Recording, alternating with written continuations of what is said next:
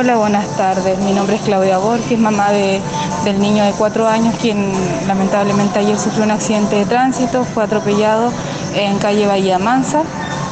Él se encuentra estable, hospitalizado en la unidad de pediatría, en observaciones.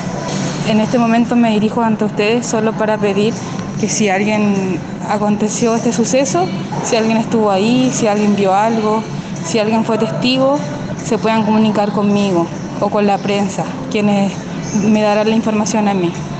Muchas gracias.